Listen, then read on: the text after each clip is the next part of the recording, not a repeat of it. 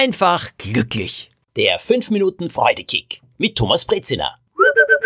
Mehr Freude mit weniger schlechten Angewohnheiten. Schlechte Angewohnheiten. Ja, das kann verschiedenes sein. Wir kennen sie alle und irgendwie sind sie lästig, andere sind davon genervt. Sich diese Angewohnheiten aber abzugewöhnen, ist oft das Schwierigste der Welt. Scheint jedenfalls so. Naja, das Handy ist ja überhaupt so etwas, nach dem wir ständig greifen wollen, ständig greifen müssen in irgendeiner Form. Ich habe eine Freundin, nennen wir sie Natalie.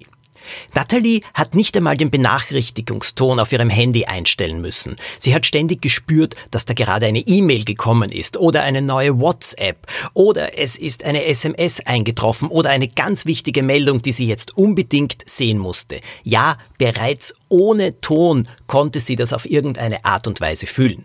Sie hat einen sehr lieben Mann und sie hat eine vierjährige Tochter. Beide Tochter und Mann waren von Nathalies Handysucht und vor allem Handy-Hellseherei total genervt. Vor allem beim Essen. Es gab nämlich keine einzige Mahlzeit, bei der Nathalie nicht mindestens siebenmal nach ihrem Handy gegriffen hat.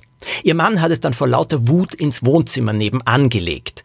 Nathalie hat es zwei Minuten ausgehalten, dann musste sie aufstehen und ins Wohnzimmer gehen, um auf das Handy einen Blick zu werfen. Schließlich hat ihr Mann es sogar einmal eingesperrt und den Schlüssel weggenommen. Naja, dann gab's Krach. Ich lass mich so nicht bevormunden, hat sie gesagt. Sie war einfach wütend. Ja, es ist wie eine Sucht, eine schlechte Angewohnheit. Aber ja, was sollte sie tun? Sie konnte einfach nicht anders. Du musst das verstehen, hat sie zu ihrem Mann gesagt. Ich kann einfach nicht anders. Es hat viel Streit deswegen gegeben. Die kleine Tochter hat immer wieder geweint, dann hat sie ihrer Mutter Vorwürfe gemacht. Wenn Nathalie etwas verboten hat, hat ihre kleine Tochter gleich gesagt, du greifst aber auch immer nach dem Handy, du schaust ständig auf dein Handy. Wieso darf ich das nicht tun, wenn du nicht vom Handy wegbleiben kannst? Vom Handy wegbleiben. Ja, das sagte immer ihr Vater, aber auch ihre Großmutter warf das Nathalie ständig vor. Na gut, das Problem wurde immer größer und größer und schließlich gab es eine Lösung. Natalie hat sich abgewöhnt, zumindest beim Essen auf das Handy zu schauen und damit hat sie etwas gemacht, was sie überhaupt nicht wollte. Es ist etwas geschehen, was ihr absolut zuwider war und trotzdem hat es einen guten Zweck erfüllt und es hat geholfen. Ihr Mann hatte eine Königsidee. Keine Ahnung, woher sie hatte, aber ich finde, es ist eine Königsidee, um sich etwas abzugewöhnen. Natürlich muss da ein anderer mitspielen. Es ist Folgendes geschehen. Ihr Mann hat gesagt, so, Natalie, wenn du beim Essen auf dein Handy schaust, dann spende ich fünf Euro an die Wohltätigkeitsorganisation, die du am wenigsten magst. Und das ist die Elefantenhilfe in Thailand.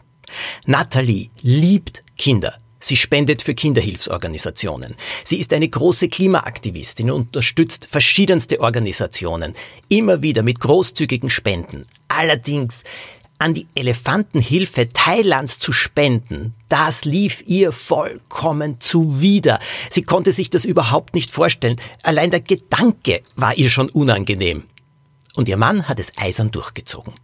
Jedes Mal, wenn Nathalie nach dem Handy gegriffen hat, beim Essen, hat er fünf Euro an die Elefanten in Thailand gespendet.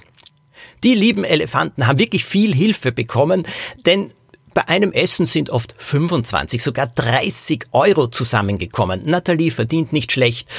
Und trotzdem war das ein ordentlicher Betrag für sie. Vor allem für eine Hilfe, für eine Charity, für eine Hilfsorganisation, die ihr absolut zuwider war. Elefantenhilfe in Thailand.